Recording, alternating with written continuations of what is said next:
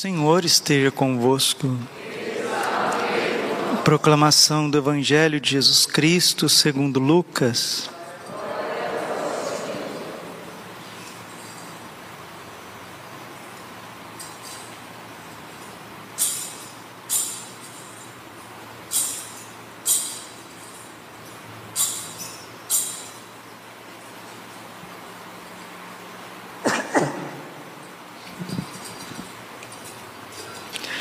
Naquele tempo, disse Jesus aos seus discípulos: Quando virdes Jerusalém cercada de exércitos, ficai sabendo que a sua destruição está próxima. Então os que estiverem na Judéia devem fugir para as montanhas. Os que estiverem no meio da cidade devem afastar-se. Os que estiverem no campo não entrem na cidade, pois esses dias são dias de vingança para que se cumpra tudo o, que, o que diz as Escrituras. Infelizes das mulheres grávidas e daquelas que estiverem amamentando naqueles dias, pois haverá uma grande calamidade na terra e ira contra esse povo. Serão mortos pela espada e levados presos para todas as nações, e Jerusalém será pisada pelos infiéis, até que o tempo dos pagãos se complete. Haverá sinais no sol, na lua e nas estrelas. Na terra as nações ficarão angustiadas, com o pavor do barulho do mar e das ondas. Os homens vão desmaiar de medo só em pensar no que vai acontecer ao mundo, porque as forças do céu serão abaladas. Então eles verão o Filho do Homem vindo numa nuvem com grande poder e glória. Quando estas coisas começarem a acontecer, Levantai-vos e erguei a vossa cabeça, porque a vossa libertação está próxima. Palavra da salvação. Ave Maria, cheia de graça, o Senhor é convosco. Bendita sois vós entre as mulheres, bendito é o fruto do vosso ventre, Jesus. Santa Maria, Mãe de Deus, rogai por nós, pecadores, agora e na hora de nossa morte. Vinde Espírito Santo, vinde por meio da poderosa intercessão. Imaculado coração de Maria, vossa amadíssima. Podemos sentar um pouquinho, Jesus manso e humilde de coração. Estamos algumas horas de uma mudança de tempo. Estamos no finalzinho do ano do ano comum, do tempo comum começaremos o tempo do advento no próximo sábado, às 18 horas e um segundo. Nós já adentraremos um próximo ano, o ano novo, o ano da graça do Senhor, o ano C, o ciclo de São Lucas. Então tudo vai mudando espiritualmente. E a 34 semana do tempo comum, que é esta semana do Cristo Rei, Senhor, Deus do universo, é uma semana para colocarmos a nossa vida em dia, para colocarmos os pingos nos is, para deixar o Senhor corrigir o que, o que precisa ser corrigido na nossa vida. Essa semana, todas as leituras, tanto as leituras da liturgia das horas, quanto a liturgia da Santa Missa, a, a leitura da, da palavra da Santa Missa, remete a nós a um tempo de ira, um tempo de correção de Deus. Aí as pessoas que não entendem, infelizmente, não entendem a dinâmica do Espírito Santo, não entendem a dinâmica da liturgia, têm a mania de colocar tudo isso para os últimos segundos, os últimos momentos da história. Não, mil vezes não. Esse sítio de Jerusalém, este cerco contra Jerusalém, também já aconteceu no ano 70, quando o imperador Tito invadiu Jerusalém, destruiu Jerusalém, não sobrou absolutamente nada, ela foi cercada, foi destruída, o povo foi levado cativo, escravo. Isso já aconteceu na história e Jesus estava predizendo isso, Padre? Sim, Jesus estava predizendo uma ruína histórica iminente de Jerusalém que aconteceu 37 anos depois da sua morte e ressurreição. Mas a palavra de Deus, ela não quer, ela não se esgota somente no nível histórico. há também a dimensão cristológica, moral, existencial e anagógica, escatológica. Né? É assim que a igreja lê, entende, compreende, aprofunda as sagradas escrituras, nesses quatro níveis: nível histórico, nível cristológico, nível moral ou pessoal e nível anagógico ou escatológico. É assim que a igreja lê as Escrituras. É assim que o Espírito Santo formou as Escrituras. Todos os santos, místicos, profetas, papas, magistério da igreja, tradição da igreja, lê a Escritura assim. Então, quando diz aqui, né, versículo 28, Lucas, versículo 28, capítulo 21, versículo 28. Quando estas coisas começarem a acontecer, levantai-vos e erguei a cabeça, porque a vossa libertação está próxima. Erguei a vossa cabeça, levantai-vos, porque a vossa libertação está próxima. Que libertação é essa, Padre? É uma libertação definitiva do mal, do pecado. Não é possível, meus irmãozinhos queridos, minhas irmãzinhas, não é possível que vocês não perceberam que nós estamos exilados esse mundo, de alguma forma, nós estamos distantes, por mais que Deus esteja perto e Ele está no Santíssimo Sacramento, mas o próprio Santíssimo Sacramento está aqui neste mundo, é, sacramentado, aniquilado, sim, no, no véu do sacramento, porque Jesus, para Ele vir, descer do céu na Santa Missa, com as palavras do sacerdote, isto é uma humilhação para Jesus. Ah, mas Jesus ressuscitado dos mortos não morre mais. Não morre mais. Mas Jesus tem sentimento no Santíssimo Sacramento. Então, para Jesus estar aqui nessa terra sacramentado, é porque ele tem um amor infinito por nós. Porque ele sente vazio, ele sente abandono, ele sente ingratidão, ele sente frieza. Quantas vezes que Jesus é profanado, quando comungam Jesus em estado de pecado mortal. Quantas vezes Jesus é profanado na igreja, porque as pessoas entram na igreja como se estivessem entrando num circo, como se estivessem entrando no parque, numa feira, não tem amor, não tem adoração, da parte dos católicos. Né? Se da parte dos católicos é tanta frieza, tanta ingratidão, imagine então dos outros que nem crê que Jesus é o Santíssimo Sacramento. Então nós estamos neste mundo nós estamos na penumbra da fé, como diz uma das orações eucarísticas. Caminhamos, caminhamos neste mundo na penumbra da fé. E viver aqui não é fácil. Viver aqui é angustiante, é um vale de lágrimas. A Salve Rainha diz que esta vida é um vale de lágrimas. Nós que gememos, chorando neste vale de lágrimas. Nossa Senhora é mãe de misericórdia mãe deste desterro, ela vem nos desterrar, ou seja, tirar-nos desse mundo, desse mundo sombrio, desse mundo aqui que a gente acha que vai ter felicidade, mas não tem. A gente acha que vai conseguir a paz, mas não consegue. Olha, padre, então o senhor está muito pessimista, o senhor está muito negativista, porque nesse mundo tem muita coisa boa. Olha, as coisas boas que tem aqui são coisas muito simples. E se a gente acha a felicidade nas coisas mais simples desta terra, como na alegria de estar na presença de Deus, estar com a alma iluminada pelo Espírito Santo, essas são as alegrias que nós temos nesta vida, de saber que vamos ter ali a boa companhia do pai, da mãe, dos irmãos, dos amigos. Isso sim vale a pena. Fazer uma refeição vale a pena, né? A gente deitar, repousar, dormir, vale a pena. Agora, o restante, meus filhos e filhas, o restante é pura ilusão, é uma multidão de ilusões, é uma multidão de sensações. As pessoas querem porque querem realizar um projeto, realizar isso e aquilo. O livro de Jó mostra a crueza desta vida. O livro do Eclesiastes mostra a crueza desta vida vaidade das vaidades, tudo é vaidade, o que há de novo debaixo do sol, tudo é a mesma coisa.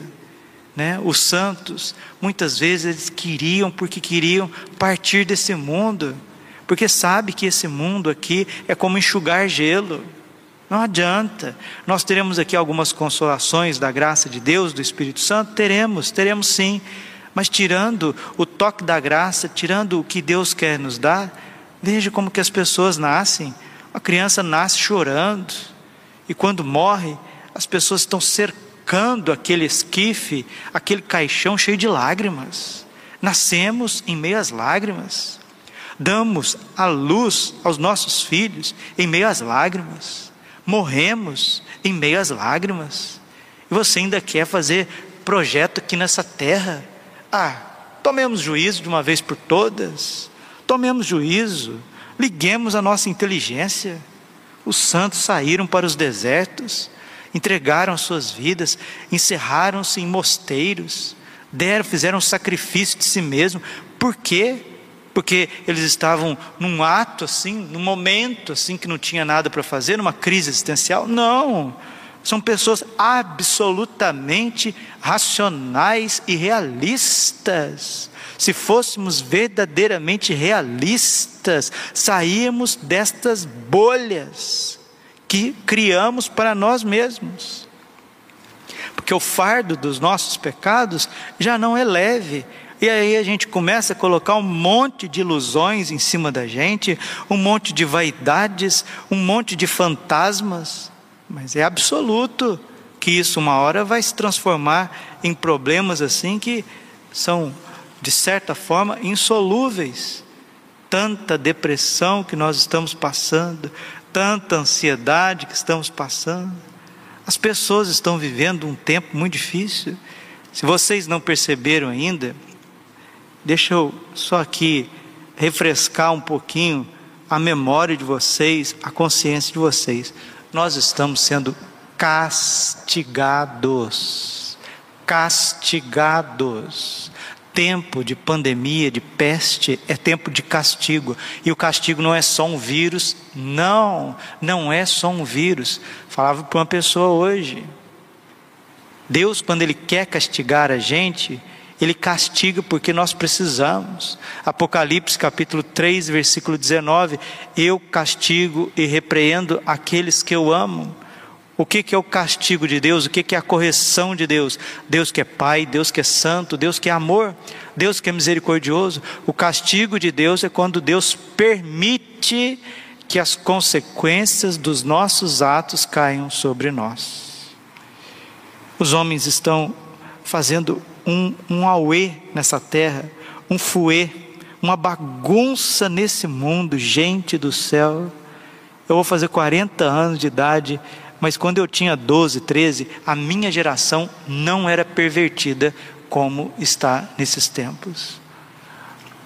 Antes o pecado, a gente tinha vergonha de cometer o pecado. Hoje se comete pecado assim ao céu aberto. O nível de perversão que chegou a adolescentes de 12, 13 anos. A situação de, de internet, as coisas que se tem na internet, as músicas, as coisas que se faz. Parece que Deus está dormindo? Não, Deus não está dormindo, Ele está permitindo. Daqui a pouco tudo isso vai começar a cair sobre as nossas cabeças. Pois esses dias são dias de vingança, para que se cumpra tudo o que dizem as Escrituras. Lucas 21, 22. Infelizes das mulheres grávidas e daquelas que estiverem amamentando aqueles dias, pois haverá uma grande calamidade na terra e ira contra este povo. Ai, ai, ai, as coisas que vão vir não são brincadeira, não. Serão mortos pela espada e levados presos por todas as nações, e Jerusalém será pisada pelos infiéis, até que o tempo dos pagãos se complete. Ainda não completou o tempo dos pagãos, padre? Ainda não, porque a igreja ainda está em curso nessa terra. Haverá sinais no sol, na lua e nas estrelas, na terra as nações ficarão angustiadas com o pavor do barulho do mar e das ondas. Os homens vão desmaiar de medo só em pensar no que vai acontecer a este mundo. Agora a pergunta que vos faço, filho e filha da igreja, filho e filha de Deus. Se nós que estamos esforçando para estar na graça de Deus, já estamos vivendo tantas angústias no nosso coração. O que não será dos pagãos? A carta de São Pedro diz isso: se o justo já se salva com dificuldade, o que não será do ímpio? É tempo de voltarmos a ser como crianças, inocentes. É tempo de voltar a ser pai de verdade, ser mãe de verdade. É tempo de voltar a cuidar das coisas essenciais. É próprio do pastor cuidar, conduzir e proteger. Todos nós, por sermos cristãos, de alguma forma temos que ser pastores, temos que cuidar, temos que zelar, temos que conduzir e proteger as pessoas que nos, que nos cercam, que nós amamos. É preciso voltar a ser criança. Jesus disse que se nós não formos crianças, não entraremos no reino dos céus.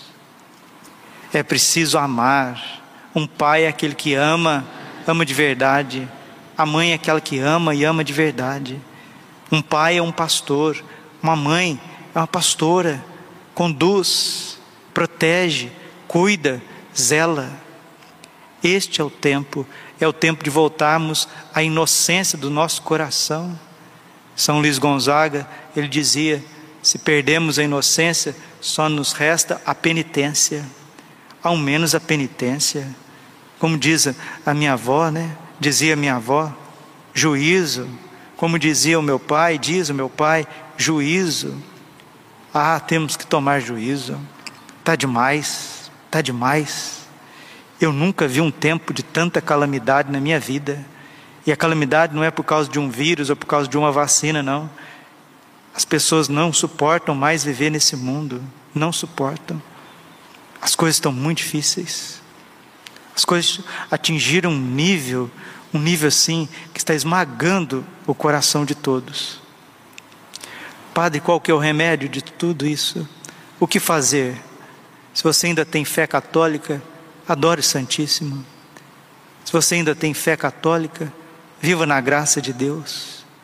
Se você tem fé católica, silencie o teu coração. Se você ainda tem fé católica, reze seu rosário. Se você ainda tem fé católica, interceda pela igreja, pelos padres, pelos pastores, porque nós estamos palmilhando os passos, nós estamos tateando os tempos preditos por Nossa Senhora de castigos terríveis. Ainda acontecerá muitas calamidades as nações estão se armando até os dentes. É muito iminente que aconteça uma guerra, uma terceira, um terceiro conflito, um terceiro conflito mundial. Isso é muito iminente, as coisas estão caminhando para isso. Sejamos sóbrios. Esta semana é uma semana de meditarmos sobre a ira de Deus, sobre a justiça de Deus sobre as correções e os castigos de Deus. Ah, isso não acontece, não, Deus é misericordioso. Queria eu que Ele fosse só misericordioso, mas Ele é justo. E se Deus fosse só misericordioso, Ele não seria justo. E se Ele não fosse justo, Ele não seria Deus. Nós te pedimos, coração imaculado de Maria, a senhora que apareceu aflita em tantos cantos desta terra, querendo nos avisar. E as próprias Sagradas Escrituras, nós não cremos nas Sagradas Escrituras e jogamos tudo para o fim do mundo, fim do mundo, fim do mundo, e vamos rezar um pouquinho, tudo vai ficar normal. Quem dera se fosse assim. Quem dera se rezássemos, convertêssemos e as coisas ficassem normais. Mas não é assim. Não é tão simples assim. Nós estamos sendo castigados os tempos que vivemos são tempos sombrios. 18, 8 de São Lucas. Será que quando o filho do homem vier, ele vai encontrar temor, fé sobre a terra? Vamos pedir a Nossa Senhora São José, aos nossos anjos da guarda, que nos dê um coração de criança, que nos dê um coração de pai, porque um pai ama os seus filhos. Um pai educa seus filhos. Nos dê um coração de mãe, como Nossa Senhora, para cuidar da casa, para zelar pela casa.